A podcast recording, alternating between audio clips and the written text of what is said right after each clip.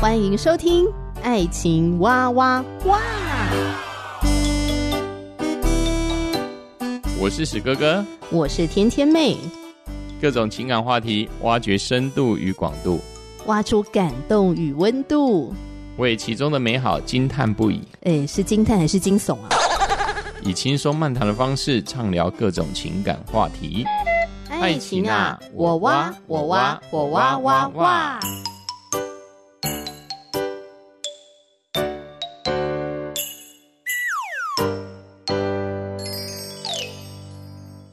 欢迎收听史哥哥与天天妹，我是史哥哥，我是天天妹。Hello，大家欢迎收听这个夫妻 Podcast 节目。嗯哎，老公，是不是真的还蛮多情侣档？可能交往了几年之后呢，就越来越不知道要跟对方聊什么了。应该不是指说交往几年后的状况吧？应该大概是热恋期结束，就是各过各的，或是彼此交谈，以手机互为联络。啊，热恋期过后，可能就会进入没话聊的窘境。嗯，应该现在还更快，因为现在手机的发明呢。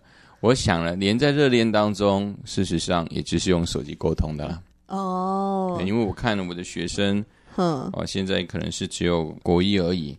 那我就问，那你们平时都是怎么样聊天的方式？哦、他们就说，我就是直接用那个 IG 限动，让彼此知道彼此状况，或者就是用一些讯息啊。让他们彼此之间可以联系吧。结果出来约会见到面的时候，就相看什么？相看无言，呃、不知道讲什么。嗯、应该说，聊什么我在这这个所谓的在电脑后面或手机后面，好像聊天可能比现在面对面沟通还要更顺畅吧。嗯、我觉得有一个状况，对现在人其实面对面似乎是有一些沟通障碍。但是好像是躲在那键盘底下，就是似乎反而能侃侃而谈。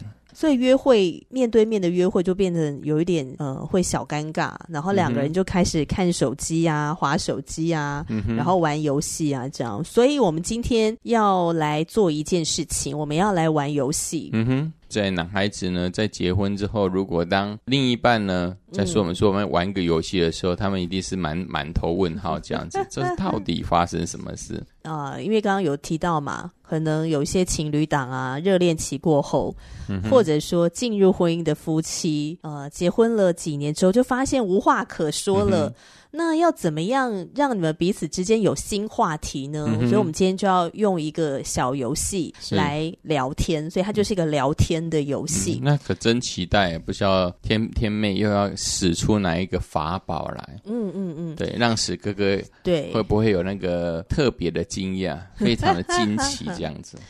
好，这个游戏是这样玩的。我们现在手边呢各有一叠，一叠是天天妹，一叠是史哥哥。我们自己呃从小到大曾经经历过的一些让我们印象蛮深刻的生活事件，好，各有一叠。所以我们今天玩的就是聊天游戏，可以在无形当中增进对彼此的认识。嗯哼。那如果是你要分享的话呢，嗯哼，我就从你的这一叠当中抽一个出来，然后我来念。嗯哼，然后你就来分享那个事件是什么？那我们要先猜拳呢，看谁先赢。哦，好啊，好啊，OK，可以，可以，可以，好，来吧。我们剪刀石头布，哈哈，我先，好，你抽，OK，我来抽。好，我要选。到底是哪一个题目呢？是不是会让我马上自爆？请天天妹公布答案。骑车追台风，什么东西呀、啊？这真的很疯哎、欸！嗯，这也是算是史哥哥的丰功伟业，因为史哥哥呢，从年轻时代就是个追风少年。这个追风少年呢，就是喜欢到户外踏青吧。但是这个追风少年还包括另一个寓意，就是追台风。嗯、那可能大家会觉得，为什么要追台风？是不是无聊透顶啊？啊不是的。因为我是真的想要知道到底台风的风力有多强而已，就一个研究的精神吗？对，因为以前就是从小，我记得在在国小三年级我就开始在看新闻。哦，那时候天气预报呢，那时候的主播是人力雨，台风天的时候，它什么风力七级啊，风力八级、九级、十级啊，其实我不知道它到底吹起来感觉如何。所以呢，我记得我在呃大概二十那时候已经二十六岁了吧，刚来台北没有几年，那时候我住在汐止，当时就有一个台风，好像是龙王吧。嗯龙王，那个叫龙王，那可见阵风应该蛮强的。对，因为它叫龙王嘛。因为为什么突然就说在这个这个台风为什么要去追风？就是因为他叫龙王哎啊，龙王！我就骑了当时的一二五这样子，就是在那个狂风暴雨的时候哦，就出去。刚开始我真的还不觉得怎样的时候，就就从汐止一直往往那个瑞芳呢，就是基隆基隆那个暖暖往瑞芳的路这样子骑。那骑一骑之后呢，直到呢，我骑到瑞芳要出到瑞滨那边，就是过了那个呃，我们说的阴阳海那边了。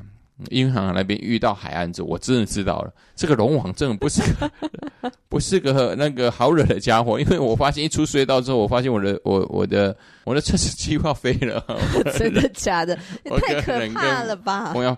那是我的预定计划。事实上，因为他说，当时的龙王台风中心好像距离东北角海岸只有大概一百一百五十公里吧，就是一百五十公里而已。我那时候还想说是骑到鼻头角这样子。当我越往前的时候，我真的觉得，我开始有点感觉说，所谓的呃生命的那个终结的感觉，有一种往前面看，好像有一种绝命终结战的感觉。如果我再继续往往前。我可能就要开始看我的人生的回顾了，因为整个身体那时候就是缩起来，因为我觉得阻力太大了，而且快要倒了吧？对对，阻力太大，对对，那整个阻力太大之后，我还是本来还想一直就朝着我的追下去，对，本来是想说我的那个目标就是鼻头角的方向，但是到鼻头角一半，因为整个滨海公路就一一半靠海嘛，一半是山来嘛，但那时候风也很大，雨也很大。直到我就是说还没到鼻头角之后，在大概是在快到就是瑞瑞滨往鼻头桥中途当中，我回转由原路回来，那时我惊觉，我惊觉我真的是发疯了。为什么？因为我前行的时候是正好是风，就是顺着风向走，哦、所以我才会觉得，哎，其实也没怎样，只是风有时候大会把我吹走。哎，但是当呢我逆着走，逆着风走，这就知道了。这是什么叫做寸步难行呢、啊？什么叫做随时都会被吹落海中？这是是太可怕了。所以我去那边大概花了大概两个小时左右，但是我回来就整个路程非常的慢，因为整个雨打了会痛啊。除了会痛之外，最可怕的是那个风。我真的会相信说，在电视上说八九级以上，你就整个人是是没有办法站立的状况，因为。那一种风，如果在海面上是加成的作用，嗯、所以我们气象预报是很准的，真的很准。那时候我回来，我整个路上，我就反正就是因为当时我还没有信耶稣，所以我就所有的神都去喊了。反正我就是那时候想说，这至少要活着一条命这样子。对对对，对。那时候我觉得还蛮好笑的。它整条路我觉得很惊险，因为在沿海路，因为整个逆着风，速度非常的慢。那时候我记得。摩托车吹到最顶端的时候，也就三十公里。本来车子都可以吹到大概表速大概一百出头，但是那个逆风竟然是只让我的车速只有办法在大概三十公里。那这也是一个很艰难的维持。对对对，那整个龙头部分也根本就握不太住。再骑多久才脱身呢？啊？回来花了快三个小时才回到我回到西子那边，而且那时候回来我也看到那个。汐止有变成游泳池吗？不是说戏子很容易淹水，因为当时的戏子的原山子，嗯呃、应该是说在瑞芳的原山子那时候才刚刚开始动工，还没有好。嗯，哦，所以当时戏子就经历了最后一次戏子淹水了。我们附近的就是横横溪那边吧，那边还是横科啦，应该是横科啦。横科那边还还是淹水了，我们那边还是淹到二楼吧。对，对对。所以这个事件追了台风之后，你觉得之后的心得是什么啊？就是真的不要开自己生命玩笑了，因为科学还是蛮准的，气象局讲都是真的，不要故意就是要冒那个险，在台风天出去了。那史哥是体验派的，我真的觉得，嗯哼，有一种不畏科学诠释。执意用自己的生命来交换，何谓是实证科学的最后的理论？好，恭喜你活着回来，用生命来对赌这样子。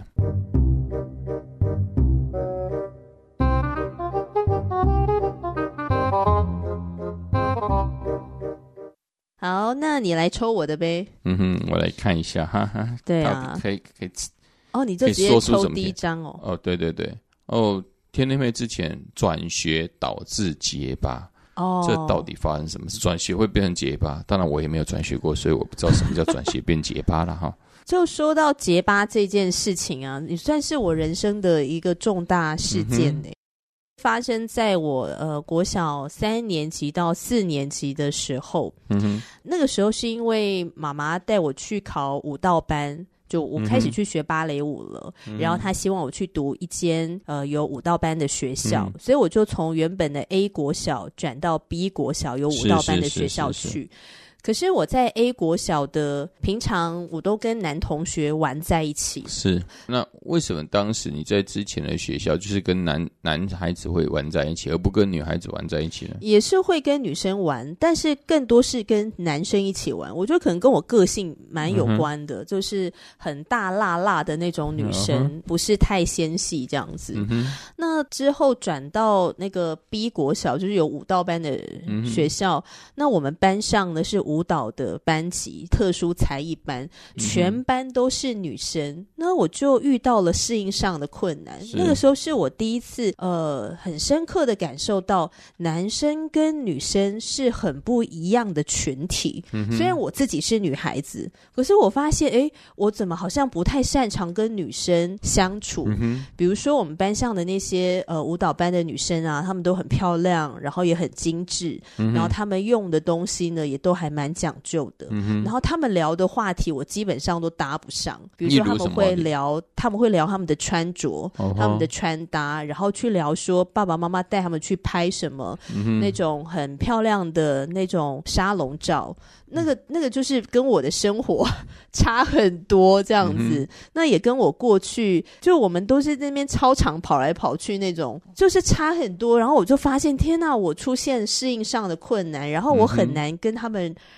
融入，就跟这群女生融入。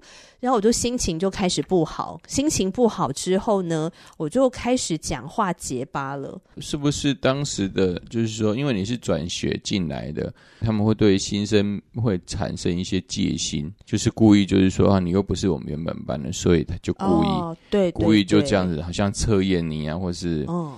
有时候就会排挤啊，那有没有这种可能啊？嗯、我觉得当然也是有可能，可是我觉得不是故意要排挤，而是就是说人本来就很自然的会跟自己熟悉的对象靠拢嘛。嗯哼。那所以我是国小三年级到四年级的时候转到新的学校，嗯哼。但我转到的这个班上呢，几乎班上的同学都是国小三年级的时候就是同班的了。哦，多相处一年了。对，所以我等于是算是新同学进去嘛。嗯、我们那时候大概有七八。个新同学加入这样子，嗯、那我就发现我我在这个适应上面就比较困难。是，然后比较困难之后，我就开始出现讲话结巴的情况。你知道我那时候结巴到一个很严重，是我连打招呼都很大的困难呢。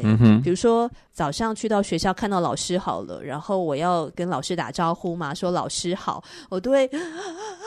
你知道吗？就会你要一直深呼吸，吸好多口气，嗯、然后连一个“嗨，老师早”我都很困难讲、欸。哎，这压力有未免太大了吧？就是很夸张。是是，他们有特地用什么样的一些言语上的压力对待你吗？不不然怎么会有这样子这么大的一种？我觉得有时候那种。交朋友啊，尤其是国小或国中，嗯、你知道女生很喜欢搞小圈圈。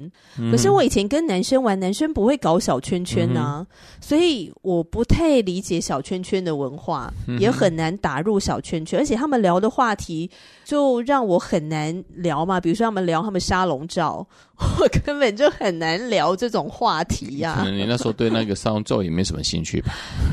不知道什么叫沙龙照吧？对啊，嗯、然后我的思考方式也跟好像比较偏男性那种，就是直来直，就是很直这样子，好像就一个肠子就通到底这样，嗯、然后也不会想太多。可是你知道，有时候女生她们说话，她们是有很多拐弯拐弯抹角，很多的暗示在里面。对。所以我觉得主要是适应上的困难。嗯、他们也不是故意排挤我，嗯，是我就是很难融入他们，以至于就是我后来就出现结巴的情况。大概转到这个学校之后，嗯、你大概多久你发现了这个问题，就是结巴的状况呢？大概过了一年之后，啊、所以压力这么大，因为没有办法沟通了。哦大概过了一年之后，所以进到五年级了，所以小学五年级我就开始出现结巴的情况，嗯，然后一直到国小六年级都是这样的情况。嗯、那我也很难跟我妈妈说我的心理压力，因为我小时候是一个非常不善于表达的小孩，完全看不出、听不出来。就是我也不知道该怎么把我心里面的那种不舒服、不适应清楚的表达，而且再加上我那时候已经结巴了，所以结巴之后你要表达就更没办法。那我爸妈他们事业也很忙碌，对。当我开始在那边结巴的时候呢，我妈就讲说：“好好讲话，不要这样子。”更结巴，对，我就更紧张，更更，然后就会更结巴。对对对对对。不过呢，这个结巴呢，算是我生命中的一个转捩点，因为我到国中的时候就进到新的学校嘛，所以我就开始重新学讲话这件事，我就开始念那个国语日报，练朗读。嗯哼。到了高中的时候呢，开始在学朗诵这件事，然后我后来还得名这样子，哦，班代表参加朗诵比赛，然后有得名。对，我想真是真是那个 奇迹式式的大转变呢、啊。不过我。是蛮好奇的是，就是当时的国小老师是否已经有发现这种状况？我倒觉得蛮蛮特别的。可能他有，但是他也不知道怎么帮助我吧。哦，哦，而且我跟你说，那时候发生一个事件，嗯，就是我被赏巴掌。我记得就是我小四的时候，就是刚转学过去，嗯。那因为学校有规定的那个制服的款式。嗯那我妈妈呢就不希望我再重新买了，嗯、所以她就跟老师沟通说：“哎、欸，她可不可以穿以前 A 国小穿的那个制服的裤子？”嗯、但是老师会觉得说：“你现在到新的学校，你就买这个新的裤子啊、嗯！而且这个对我这个孩子来说，我要融入大家，要不然显得我特立独行。可是我妈就想要省那笔钱，所以她就她就跟老师沟通无效之后，我妈就直接去找校长。嗯哼。班导师就很生气，班导师不敢对我妈发脾气嘛、嗯，所以他就对我发脾气，所以有一天他就甩我巴掌，嗯哼，就气到甩我巴掌这样，这么严重，然后在在班上同学的面前，是哦，哦，如果现在这样子，大概会被闹到教育局吧？对，然后那个巴掌之后呢，又发生了一个就是刻印章的事件，嗯哼。对，什么是刻印章？就是那个时候我们要刻自己的名字的印章，那时候可能要盖联络簿啊，或是盖一些不知道什么东西的，嗯、反正就是每个人要刻那种直牌跟横牌的印章。嗯，然后我有交代妈妈说，呃，请你帮我刻横的，嗯、结果我妈就刻成了直的。然后我带去学校的时候，因为我也没有想太多，然后老师看到就爆炸了。嗯、然后、嗯、那是我第二次被甩巴掌。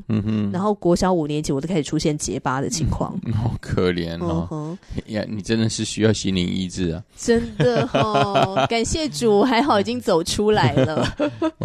这这个节目不是在讨伐以前的国小老师，对啦，不是啦，这是我们曾经经历的那痛苦的历程，对对对，现在已经。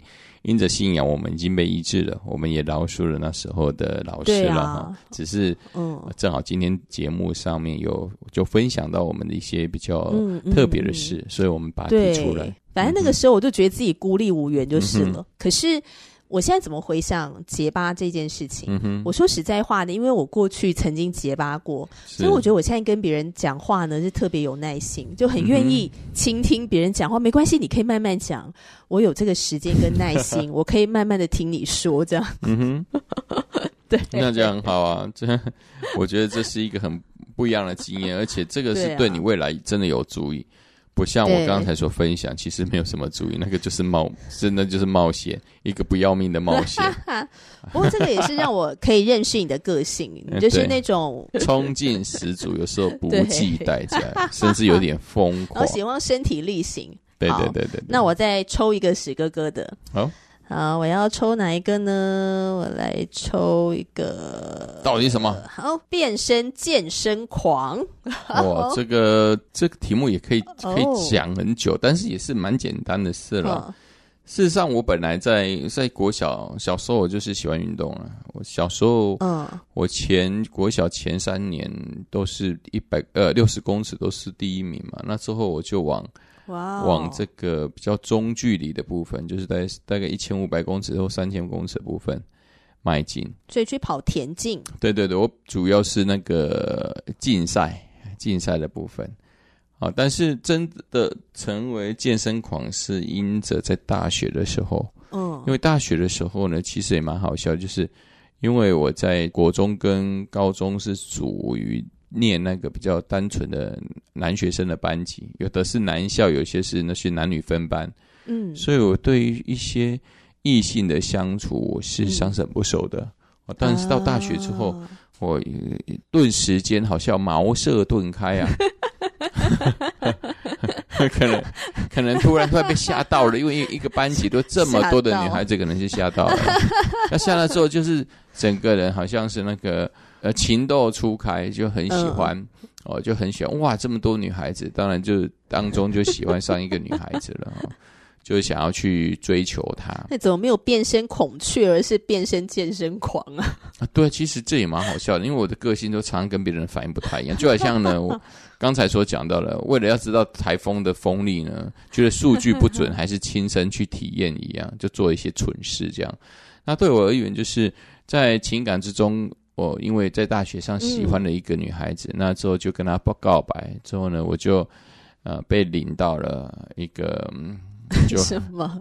呃，就领到了，这要怎么说？就是一个被拒绝的。说好人卡吗？好人卡没有错，就是好人卡。你人很好，但是我们不合适。呃，当然他写的信可能更多了，那就当然就是不要让我伤心这样。但是我事实上就知道他是个拒绝嘛，对啊。那因为这样子，我其实伤心欲绝，因为人生第一次被拒绝嘛，就是 那人生的第一次总是非常的呃，让人家觉得苦涩。哦，对。那苦涩之后，男孩子你一定要找别的事做嘛。你你痛苦之后，你就要想说我要发愤图强。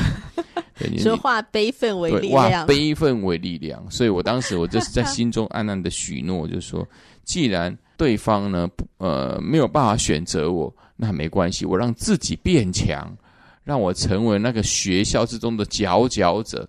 那如何从哪一个运动开始做呢？就一般的伏地挺身、仰卧起坐开始做。哦，对，那我说就是当时就买了就是一些健身的一个器材，其实也没有什么健身器材，就是。买了一些哑铃，就开始在当时的宿舍开始每天做，最多我到每天几乎是运动大概快三个小时。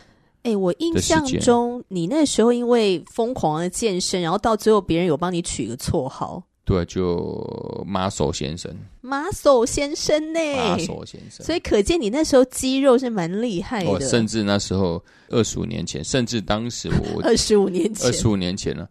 那时候学 学弟甚至看到我在运动的时候说：“学长，我帮你拍照好不好？”我说：“为什么要拍照？”哦，因为你这你真的是每块肌肉都是分明的，要不要把它做成投影片呢？因为当时投影片还在用那个 古代的投影片，就是用相机底片做的。对对，我曾经有拍过这些，有名到就是自己就是有别人在帮我拍整个呃健身。过后的一些身材，所以那时候已经健身狂到全校几乎，呃，好像有人知道，就是有一个人很疯狂，对对，校刊，来采访，校刊主编进来也太妙了，来采访我说有，因为听说男生宿舍有一个健身狂人，哦、有名到说来看一下健身狂人某某系。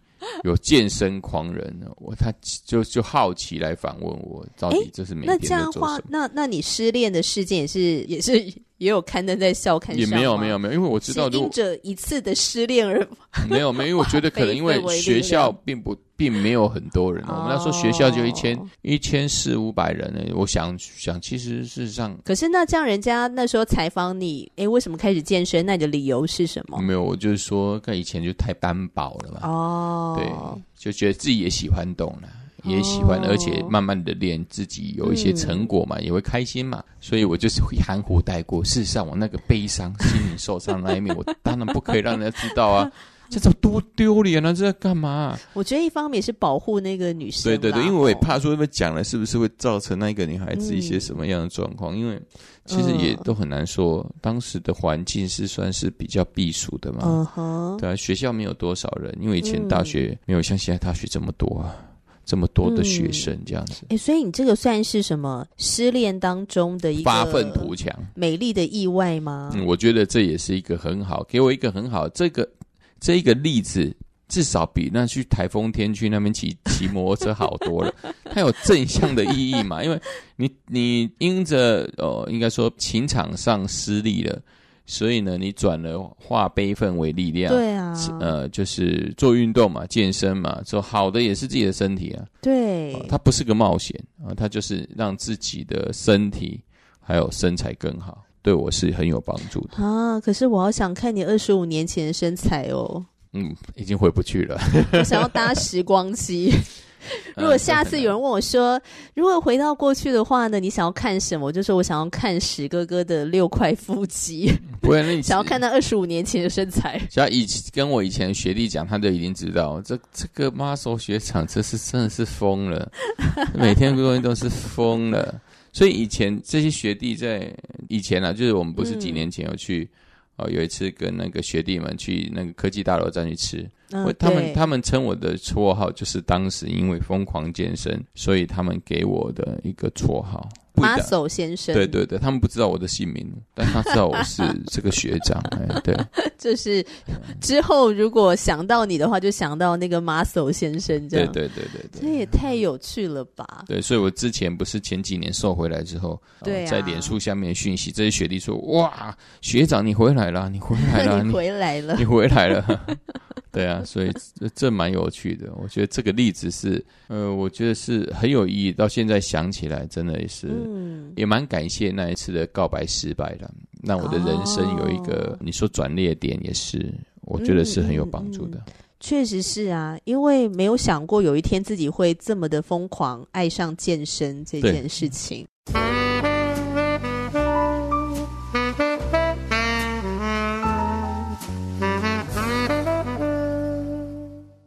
聊到这边，我们今天透过这个聊天的小游戏呢，听一听彼此的成长历程当中有没有什么样特别的生活事件。所以，如果诶你在交往当中或在婚姻当中，你不知道要跟对方聊什么了，或许你可以试试看玩这个小游戏，就是让对方跟你自己呢可以互相写五个，然后不要让对方看，然后之后呢你们就来抽这个纸条。